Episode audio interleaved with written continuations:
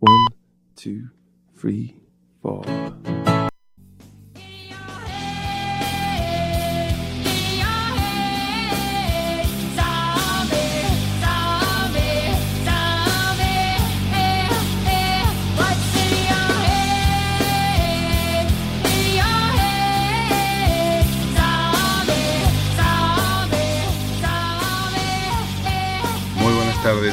Esto es Cambias y Cambio, programa número 17, febrero 21 del 2018, en CUAC FM.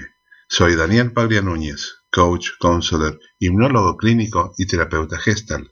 Si quieres comunicarte con el programa para proponer temas o hacernos consultas, lo puedes hacer a través de WhatsApp al 617-953-084 o agregándole 0034 al 617-953-084 si estás fuera de España. No olvides colocar tu nombre y desde dónde te comunicas. También lo puedes hacer a través de nuestra página de Facebook. Cambia si cambio, porque todo cambia cuando yo cambio.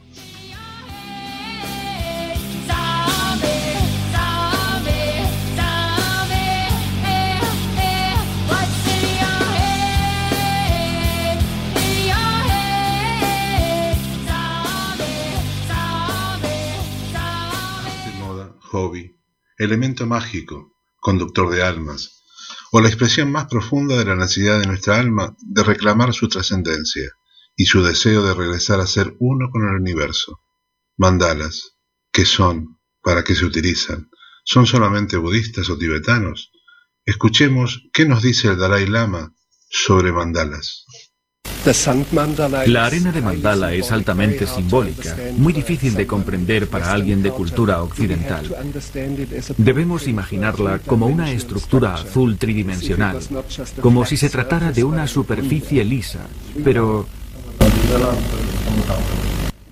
Sí, eso es. Por supuesto. Estas pinturas, mandala, es una forma de pintar. En este caso, con arena. Son una representación de nuestra visualización.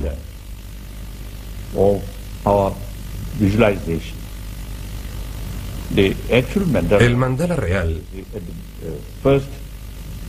primero medita sobre el vacío o sunyata.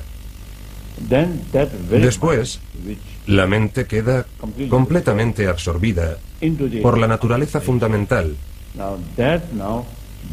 que en este momento se convierte o se transforma en el mundo físico. Esto es mandala. Un mandala interno, con deidades, unas 720 o algo más. No lo recuerdo ahora. Todas estas deidades, en lugares diferentes, simbolizan los patrones de nuestro cuerpo, así como la cosmología. Y así, lo principal es la visualización, no el mandala exterior, sino el interior, la propia visualización.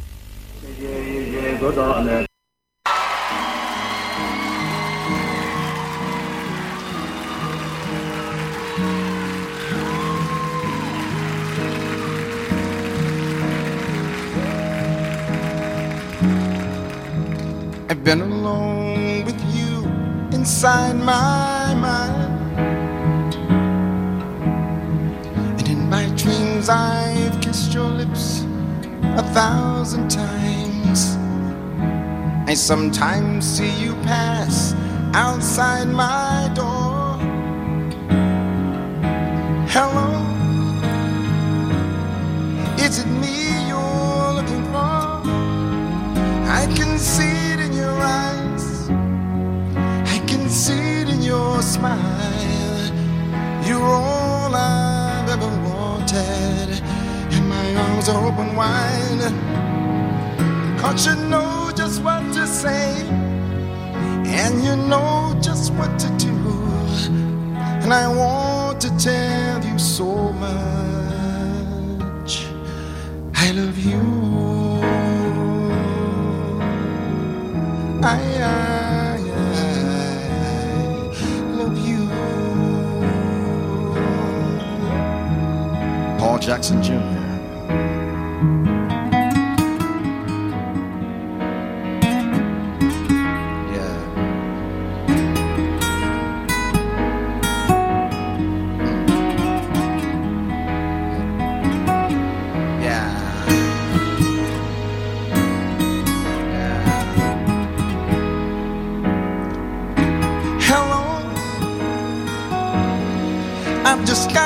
you know. Cause I wonder where you are, and I wonder what you do. Are you somewhere feeling lonely? Someone loving you? Tell me how to win your heart, for I haven't got a clue. But let me start by saying. I love you. I love you.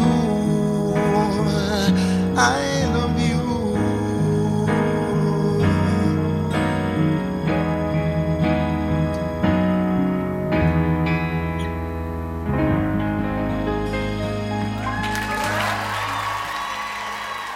Leona Richie nos ha dicho hello. ¿Por qué no decirle hola también al tema de hoy? Los mandalas Origen y significado. Los mandalas se han convertido sin duda en un fenómeno que acapara la atención de todo tipo de público, desde niños a mayores. Sus colores y sus formas geométricas han venido para quedarse, aunque cabe decir que sus orígenes son más antiguos de lo que nos pueda parecer. Pero, ¿cuál es el origen de los mandalas? Los mandalas tienen su origen en la India, y significa rueda o círculo.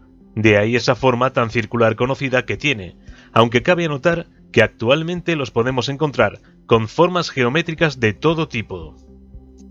Para los budistas, los mandalas han servido también a lo largo de los años como ayuda en el proceso de meditación. Según esta filosofía, concentrar la mente en la realización de los mandalas promueve la conexión entre el creador o dibujante y la divinidad, una conexión única y especial que tiene como objetivo el desarrollo personal, aunque sea simplemente para construir un adorno, por cierto, cada vez más de moda en muchos sitios. Veamos ahora el significado de las formas de los mandalas. Los mandalas son algo más que círculos y figuras geométricas. Al parecer poseen un significado según sea su forma y color, los cuales parecen ser poderosos aliados tanto en meditación como en sanación. En este sentido, el contenido espiritual es un aspecto que se encuentra en los mandalas y que se basa en la búsqueda de un equilibrio a nivel energético y una transformación personal a través de la meditación, practicada, como todos sabemos, por millones de personas en el mundo. Por este motivo, podemos decir que pintar o dibujar mandalas nos puede servir como terapia. De hecho, existen centros, talleres y cursos donde se utilizan con este fin. Pero para entender mejor este punto, veremos a continuación el significado que se otorga a alguna de las distintas formas que se pueden encontrar en un mandala, aunque existen muchas. Círculo significa el verdadero yo. Hablamos aquí de nuestra propia seguridad. Triángulo es la vitalidad y la transformación. Cuadrado aporta estabilidad. Cruz toma de decisiones. Estrella espiritualidad por excelencia. Pentágono. Significan los elementos tierra, agua y fuego. Espiral. Energías con carácter curativo. Corazón. Felicidad. El significado de los colores de los mandalas. En cuanto a los colores, os ofrecemos también un pequeño listado de los principales y su significado. Blanco, purificación. Negro, tristeza, misterio. Azul, Sinceridad. Amarillo. Simpatía. Rosado. Dulzura. Rojo. Sensualidad. Morado. Contemplación por excelencia. Gris. Paciencia. Calma. Naranja. Energía. Dorado. Sabiduría. Plateado. Capacidades con carácter psíquico. Existen muchos más factores sobre los mandalas, así como más atribuciones.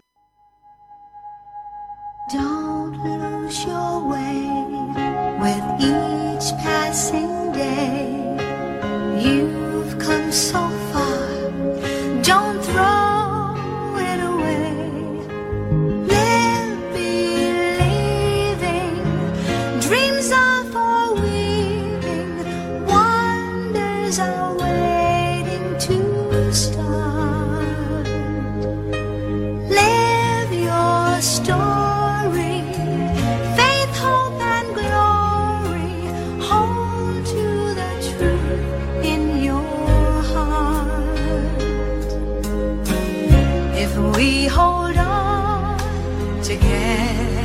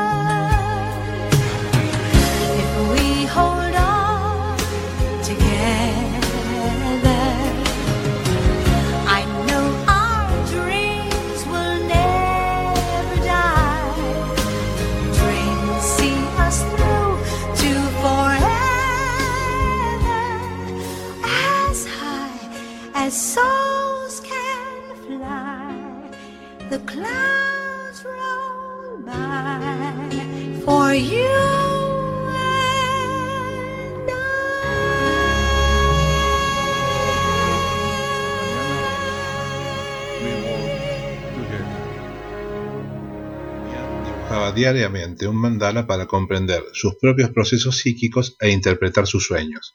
Él estaba convencido de que los sueños son una forma de comunicación desde nuestro inconsciente. Opinaba que la psique es un organismo de autorregulación en el que las actitudes conscientes son propensas a ser compensadas por el inconsciente, dentro del sueño. Los mandalas eran representaciones de la mente, puesto que en ellos se reflejaban los aspectos conscientes e inconscientes de los seres humanos y los utilizó en su consulta como técnica terapéutica para identificar los desórdenes emocionales. Es decir, que lejos de ser una moda, el hecho de recurrir a los mandalas con sentido terapéutico tiene un gran valor y, grandes resultados ya que las personas trabajan en forma inconsciente con ellos mismos. Para mí es fundamental y de gran utilidad en la terapia creativa, ya que estos lienzos, a los cuales yo llamo lienzos del alma, consisten en dibujar y colorear un mandala, un mandala propio. No se trata de hacer un mandala perfecto, artístico, como los que se ven en los libros o en los cuadros. No, es dejarse llevar, dejar que la mano, la mente, vuele libremente, y de esa forma haga su trabajo. El mandala que tú estás haciendo en un momento determinado es un modelo de lo que tú sientes. es el modelo de quién realmente eres. No puedes hacer dos mandalas iguales. Para que me entiendas, es como si hiciéramos una fotografía al conjunto de procesos conscientes e inconscientes de un individuo. Tu mandala refleja qué y cómo te sientes en el momento en que lo creas. Ian decía, el mandala no permite mentira. Lo que salió es lo que está. Es una técnica de expresión inconsciente y de liberación. Claro, interpretar los mandalas es la forma de averiguar y entender cosas del paciente o de uno mismo. Es aquello que no sabíamos, pero que sí percibíamos, es lo que tenemos bloqueado, es lo que eh, conscientemente no podemos expresar. De ahí la importancia de los mandalas. Tiene muchos beneficios estos lienzos del alma. Primero, que me ayuda a interpretar qué es lo que le está pasando al paciente. Para el paciente es una forma de establecer la creatividad, es una forma de eh, lograr una gran introspección, pero también una gran liberación, ya que permite que el alma vuele libremente y de esa forma se logre un estado de eh, autocuración o de liberación. Los colores tienen una gran importancia, como es de suponer. Su importancia reside en la forma de reflejar qué es lo que pasa y cómo uno se siente.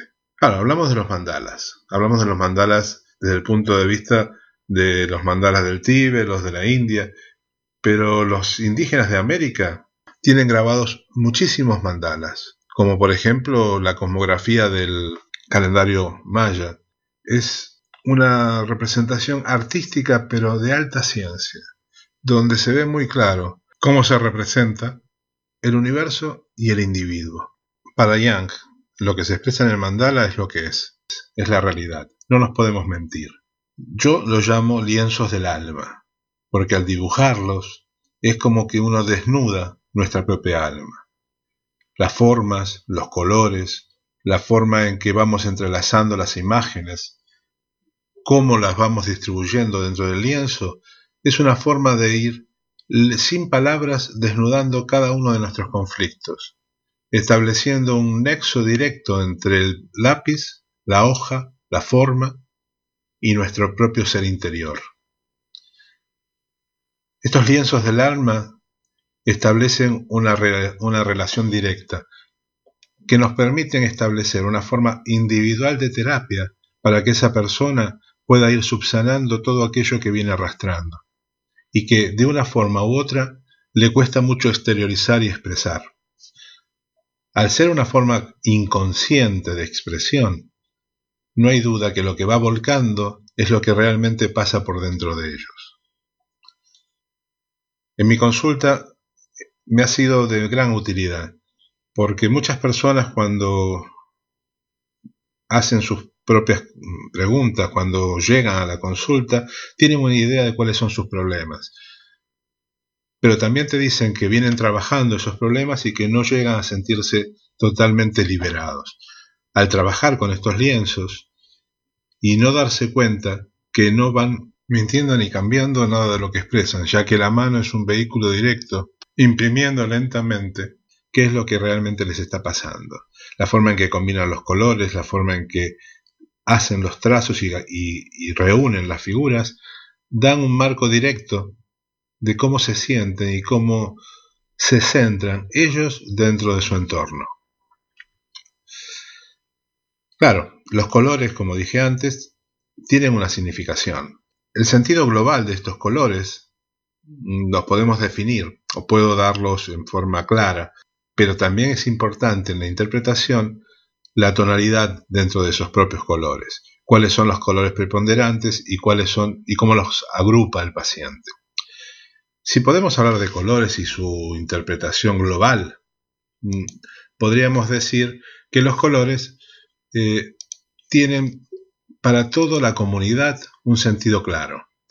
Si uno le pregunta a una persona de un lado o del continente o de una determinada cultura qué significa eh, un determinado color, veremos que significan exactamente lo mismo, con pequeñas variantes, pero que significan exactamente lo mismo. Porque en realidad un color no es más que una vibración. Y lo que nosotros percibimos de ese color justamente es esa vibración. Y cómo nos conmueve esa vibración y cómo nos hace sentir. Por ejemplo, si hablamos de, de, colores y su representación, diríamos que el blanco simboliza la pureza, la inocencia, la simplicidad.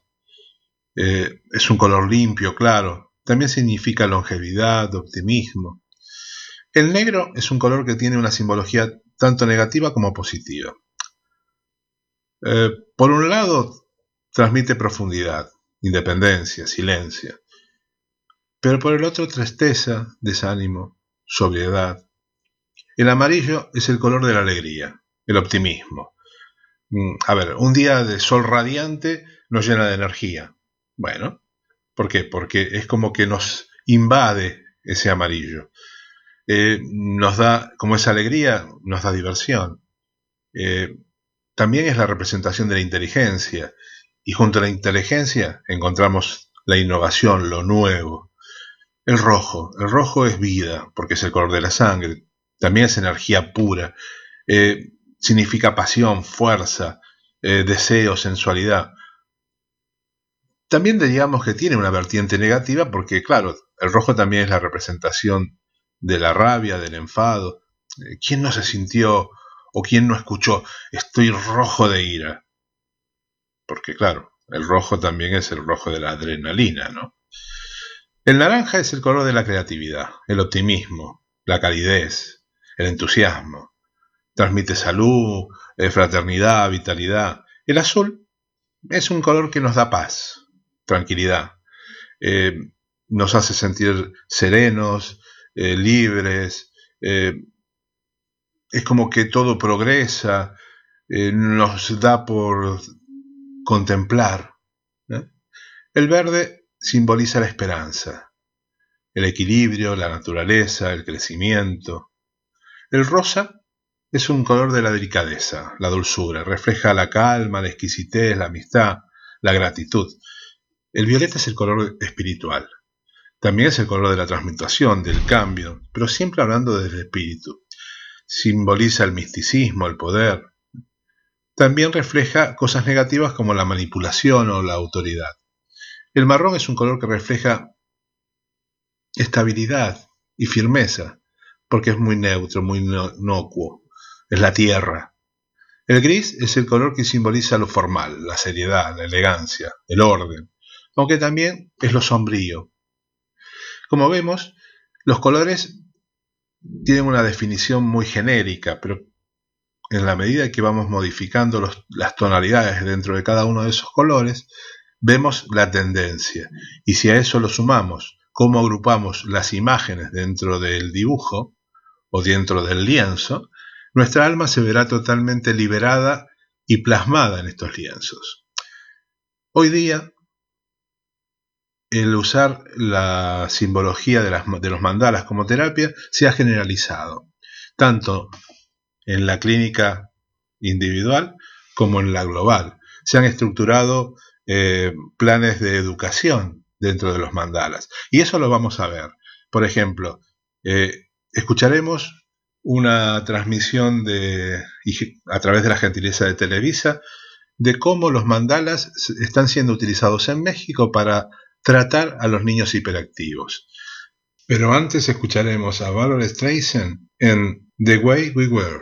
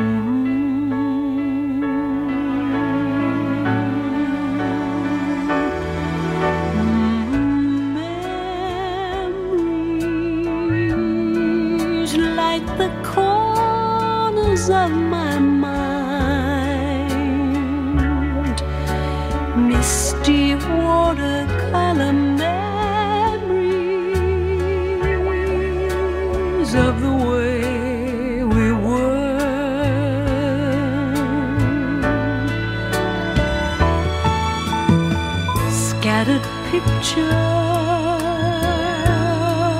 of the smiles we left behind, smiles we gave to one another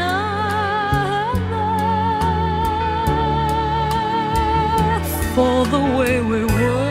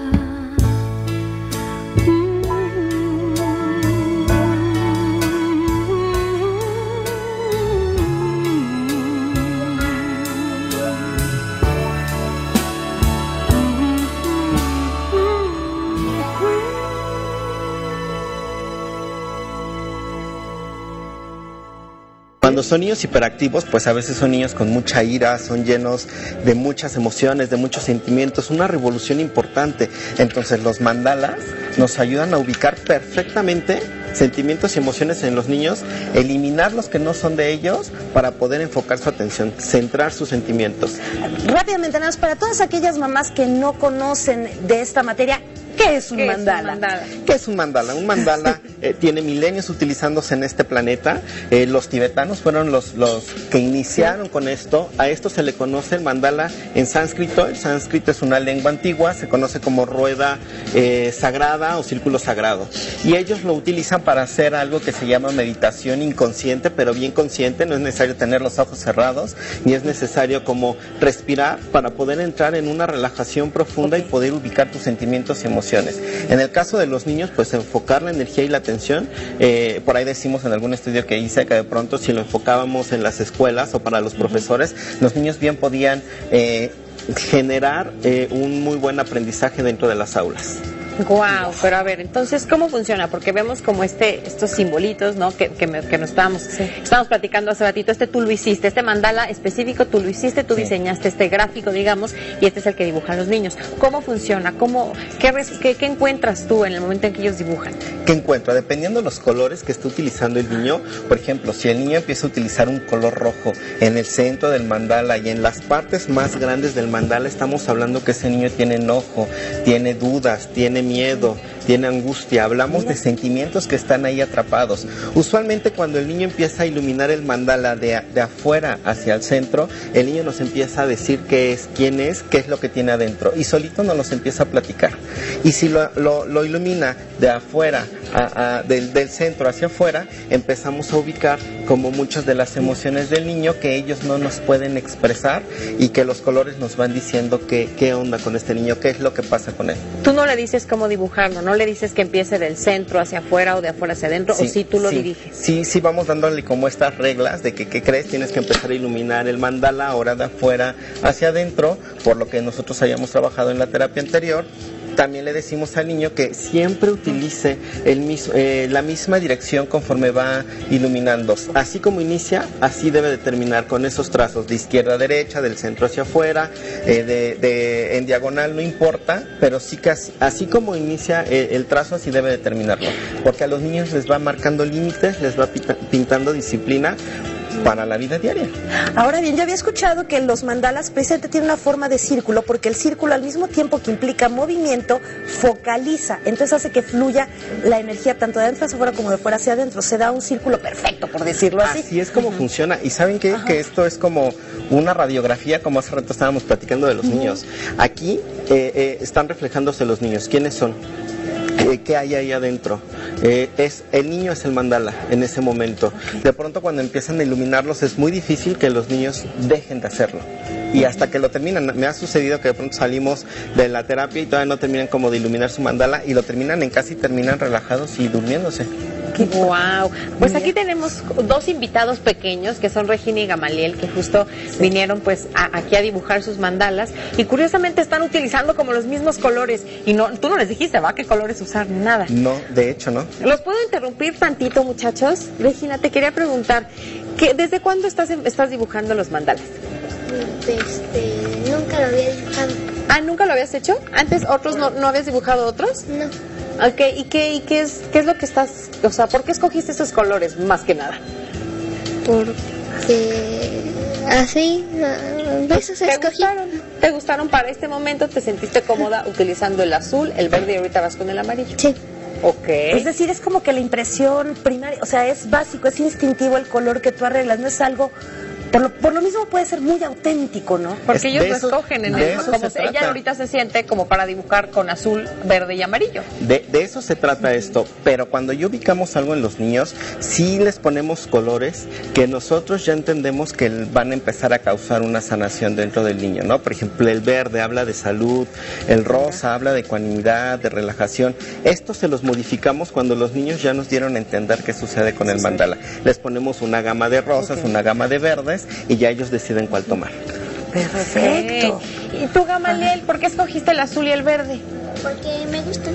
Son colores que te gustan. Punto. ¿Te sientes cómodo ahorita dibujando esto? Sí, ¿Ya habías dibujado mandalas o no? sí. Ya lo habías hecho. ¿Y qué sientes cuando los dibujas? Me relajo. ¿Te relajas? ¿Y te han dicho algo que, que te ha ayudado a, no sé, a lo mejor a no tener pesadillas en las noches o algo así? Nunca tengo. Nunca tienes. Es un niño sano. Por eso dibuja en verde. Por eso los dibuja. Con el diablito que traigo adentro yo dibujaría de un rojo. No, bueno, sí, quién sabe. Ahora bien, todas estas figuras vemos que hay una cuestión de armonía. Son, siempre hay un correspondiente de un lado al otro. Como vemos, se pueden dividir. O sea, por ejemplo, esta especie de rombos, más o menos, se repiten arriba y abajo, al igual que los lados. Tiene que haber siempre una Sí, simetría en los mandalas. Siempre, deben de medir lo mismo una estructura que la otra, deben de estar como perfectamente, no debe de haber una asimetría, porque si no los niños empiezan a perder límites, empiezan a perder eh, la noción de espacio y tiempo cuando un mandal está mal hecho. Eh, por eso siempre les recomiendo que vayan con un experto para poder trabajar con mandalas, porque si bajamos mandalas luego de la red, no sabemos si están bien creados o para qué objetivo fueron hechos. Entonces podemos ahí no tener una muy buena respuesta con los niños o muy al contrario. A ver, y por ejemplo, supongamos que tú encuentras, después de que eh, el niño dibuja el mandala, encuentras que hay enojo en el niño. ¿Qué sigue? ¿Cómo lo resuelves? Le- les creamos un mandala, les diseñamos un mandala a los niños muy personal y les enfocamos los colores que puedan ir modificando de manera inconsciente y subconsciente este tipo de problemas que los niños estén O sea, ahí, teniendo. ahí sí tú les dices que Sí. cómo dibujarlo, para que a través de esos colores que van poniendo, van sacando ese enojo, por Así ejemplo. es. De esto es lo que trata la terapia con mandalas, el que nosotros podamos ir enfocando de cierta forma las estructuras y los colores que los niños necesitan de- eh, para ya iniciar un tratamiento. El primer mandala, por así decirlo, es como un diagnóstico, es un test que nosotros hacemos y de ahí partimos para crearles todo el proceso de sanación mediante los mandalas y mediante los colores. No nada más utilizamos colores, utilizamos texturas, flores, eh, semillas. Las semillas son muy funcionales para los niños. Ahora bien, precisamente, cuando estos niños se van a poner a diseñar esto, bueno, a dibujar estos mandalas, a diseñarlos con lo que están sintiendo a través del color o de las texturas, ¿es necesario rodearlos de una atmósfera específica? Sí, a donde los niños estén tranquilos, ponerles su música clásica, porque ya sabemos que con la música clásica los niños empiezan a relajarse aún más, ponerles su aromaterapia, que sea muy bien pensada para los niños, una recámara, una habitación que esté libre de televisión, de radio, que los pueda distraer y que únicamente puedan enfocar su atención al mandala. Ok, comentábamos también que, por ejemplo, un problema que últimamente se oye como muy común, el déficit de atención. Esto se, se puede arreglar a través del de, Es un de coadyuvante impresionante para los niños con TDA y, y que también pueden ser hiperactivos para poder enfocar sus, eh, su atención, empezando por esto y después llevar esto a la vida diaria, a la escuela, a la mamá, al papá, a donde estén siendo disfuncionales. También para problemas de lenguaje funciona perfecto el mandala. Todo se va centrando en una... Ahora sí que ayudas a enfocar a los niños la atención, a orientar toda su energía también. De eso se trata. Por ejemplo, un niño muy deprimido, porque también hay casos por soledad de depresión, así rápidamente porque ya casi nos vamos. Un niño deprimido le funciona muy bien por los colores. Si nosotros empezamos a ver colores que el niño nos demuestre tristeza, en ese momento le modificamos los colores para que el inconsciente y subconsciente entienda que este niño debe de empezar a sanar. Esto es una autosanación de cuerpo, mente, alma y espíritu. Wow. Alberto, muchísimas gracias. Ya veremos después qué resultados salen en lo que están dibujando. Gracias a la gente de Televisa por su informe de cómo tratar a los niños hiperactivos a través de las mandalas. Ahora escucharemos a Gloria Estefan interpretando Hoy.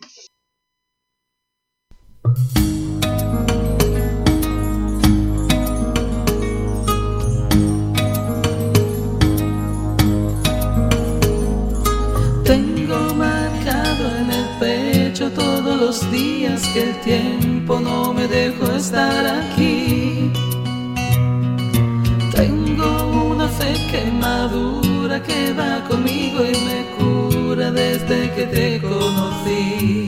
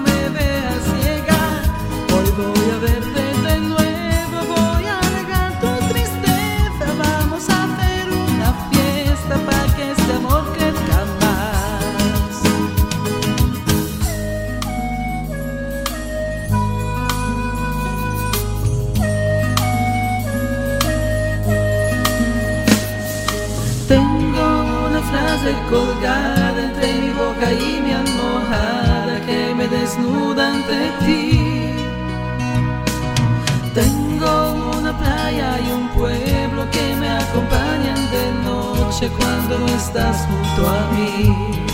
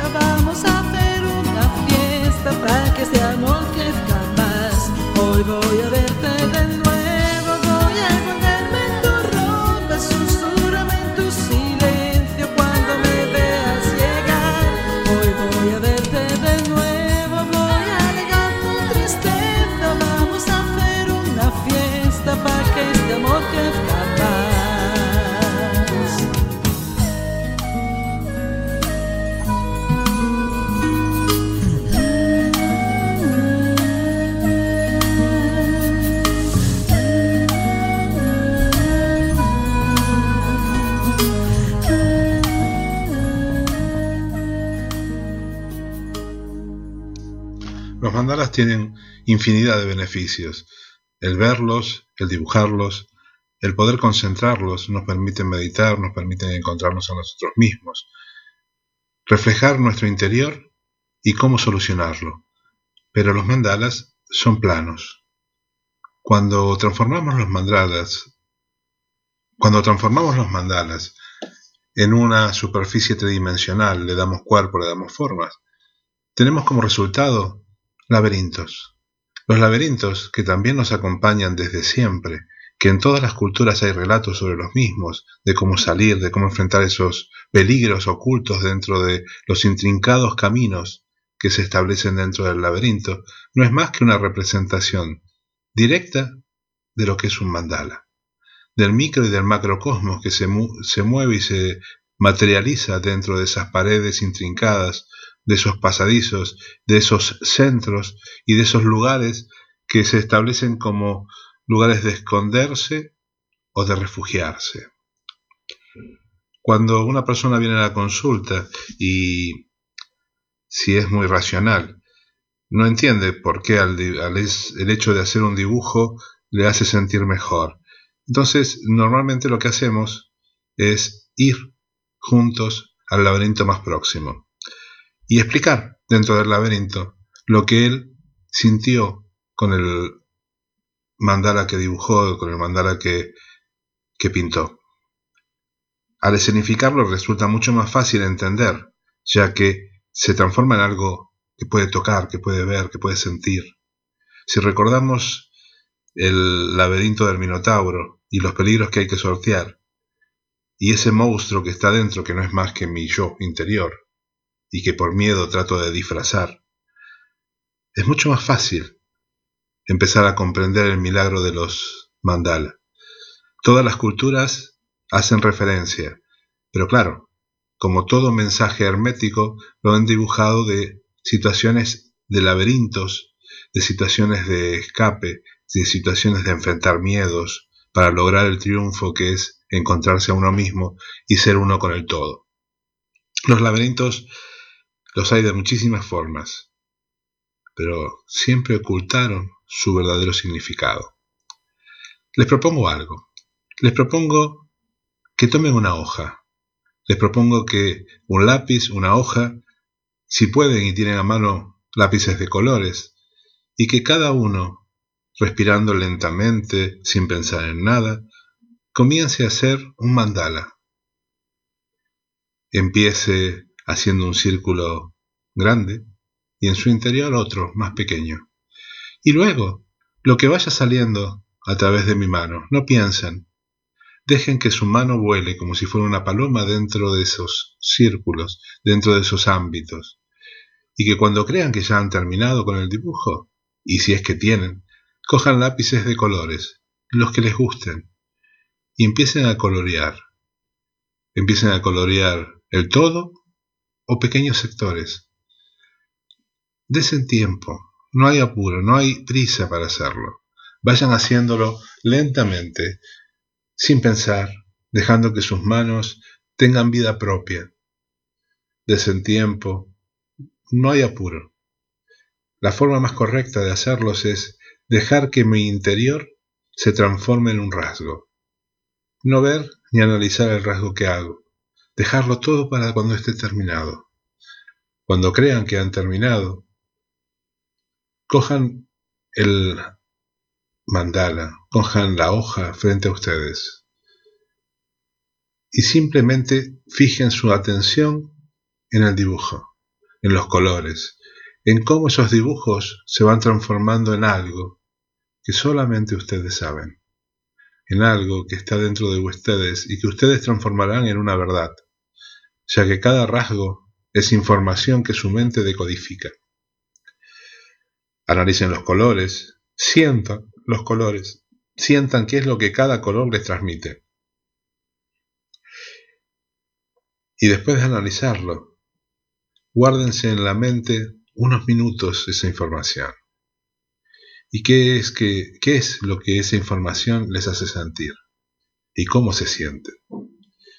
Si ustedes así lo quieren, saquen una foto de ese mandala que han hecho y envíenlo al 617-953-084 si están dentro de España o agregándole 0034 al 617-953-084 estando del exterior. Pero, por favor, coloquen el nombre y desde dónde lo envían. Y con mucho gusto haré un análisis de esos mandalas que ustedes han hecho y les remitiré los resultados. Y de esa forma podrán concordar con lo que ustedes mismos han sentido y que es la información que han rescatado del mandala que ustedes han hecho. Será un placer para mí hacerlo. No olviden, saquen una foto del mandala y envíenla al 617-953-084 o agregándole 0034 al 617-953-084 si están fuera de España. También lo pueden hacer a través de mensaje privado por Facebook. Cambia si cambio. Será un placer para mí hacer ese análisis y remitírselos a la brevedad. Por otro lado, los mandalas y los eh, laberintos han estado siempre al lado de situaciones muy claras, situaciones donde no solamente nosotros como individuos, sino lo que nos rodea está convulsionado. Son mensajes que empiezan a aparecer porque debemos encontrar una solución y armonía. Y siempre aparece una solución muy cerca nuestro. Siempre aparece una respuesta y un camino a seguir. Estemos atentos. Permitamos que ese camino nos lleve al buen éxito. Pedagogía 3000 es una asociación dedicada a la investigación y desarrollo de nuevas formas dentro de la educación. Y justamente dentro de la educación incorporan la utilización de los mandalas. Y de esta forma nos dicen cómo y para qué utilizarlos. Queridos amigos, profesores y padres, hay una herramienta que nos encanta y que aconsejamos realmente que, se haga en cualquier, a cualquier edad y en cualquier clase de actividad. Es el famoso mandala y también los laberintos, que nos va muy bien. ¿Y saben por qué? Porque son ejercicios, si tú trabajas un mandala, al momento que tiene un centro, una forma simétrica, tiene símbolos, tiene también em, símbolos ancestrales, hay historias hay eh, muchos significados en esos dibujos. Hay una concentración natural a tuyo interior. Hay una manera de conectarse, es terapéutico, sin hacer nada, el mismo dibujo, por ejemplo, al colorearlo, te lleva a un trabajo personal eh, muy profundo, hacia procesos personales de tipo emocional, espiritual, intuitivos, de motricidad fina, de varios eh, niveles es muy importante y por sí solo. Como educador solamente les provee en algunos, ese, mm, el proceso va por sí solo. En un lugar tranquilo, le puedes poner un poquito de música suave y procede. Un mandala es una palabra que viene del sánscrito, que significa una rueda, un, algo redondo, una ofrenda. Y es algo milenario. Eso es una técnica realmente milenaria en realidad que redescubrimos y que eh, ha hecho ha sido parte de todos los pueblos originarios, de todas las culturas y civilizaciones del mundo desde siempre. Y el mandala totalmente, porque es natural, porque es la parte de la misma creación. Cualquier flor, cualquier fruto que cortas en dos, cualquier eh, una galaxia, un átomo, es una forma mandálica. ¿Algunas ideas más para hacer con los mandalas? Siempre teniendo este respeto por este símbolo arquetípico de toda la humanidad. Buscar flores, con las flores se pueden construir diversos mandalas. Encontrar aquel mandala con el que tengo mayor afinidad. Podemos armarlo, podemos guiar a los chicos para que lo armen o si no simplemente darles láminas con mandalas para que ellos puedan ponerle el color que sientan que tiene que tener cada una de estas figuras mandálicas. Otra forma también puede ser con hilos de colores, armar mandalas bordados o tejidos, o también, en los casos en que sea posible, tejer mandalas en telares. También se pueden hacer mandalas físicamente con las personas. Mandalas y figuras mandálicas utilizando el propio cuerpo. Además, existen los laberintos. Los chicos pueden investigar acerca de distintos laberintos. Hay muchísimos en la historia de la humanidad y hay algunos que todavía se conservan y son muy antiguos.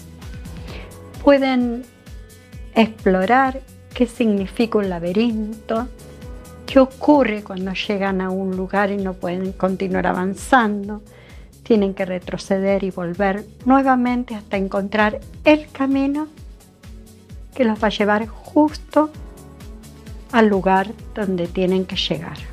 Entonces ellos pueden hacer laberintos, pueden dibujarlos, también pueden hacer equilibrio sobre laberintos construidos sobre maderas. En el piso se pueden utilizar sogas, troncos o cualquier otro elemento como para realizarlos. Todas estas experiencias que se tienen tanto con los mandalas como con los laberintos abren en otros planos y generan una apertura también de conciencia, un puente entre ambos hemisferios, derecho e izquierdo, una conexión profunda con el propio ser interior y también un sentido de unión, de pertenencia, de participación con toda la humanidad.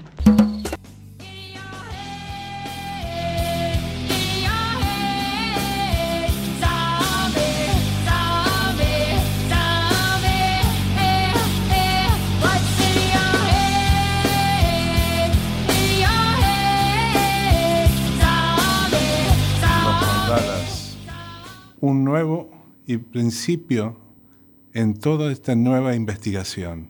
Instituciones como eh, la anterior, instituciones pedagógicas, instituciones de todo el mundo están utilizando mandalas para generar una apertura en nuestro conocimiento y en nuestra mente, una nueva forma de conocimiento tan ancestral como el propio hombre. Es tan importante establecer una conexión con el yo interior y el cosmos que no podemos dejar de utilizar los mandalas. Recuerden, esto es cambia si cambio. Para hacernos llegar cualquier información, solicitud o mandalas, lo pueden hacer al 617-953-084 o agregándole 0034 al 617-953-084. Como he dicho anteriormente, si ustedes quieren que yo analice vuestros mandalas, será una gran satisfacción para mí. No olviden de hacerlo. Háganlo. Estoy esperándolos. Nos despedimos con Jennifer Rush en Si tú eres mi hombre y tú mi mujer y los espero el próximo miércoles aquí en Quack FM. Como siempre, todos los miércoles con ustedes. Daniel Paglia Núñez. Pregúntale a la noche si ha visto alguna vez dos pieles abrazándose en una misma piel. Mi cuerpo es casi tuyo. Tu cuerpo es casi yo. Dos islas que se buscan entre la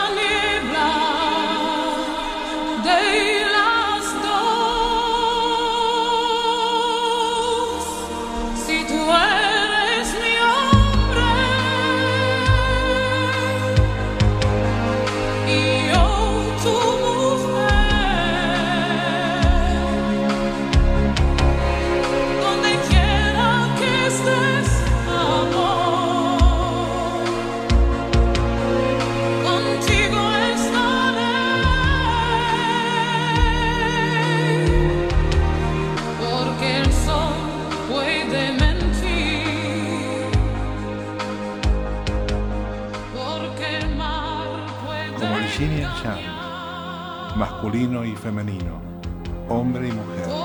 Así se cierra el círculo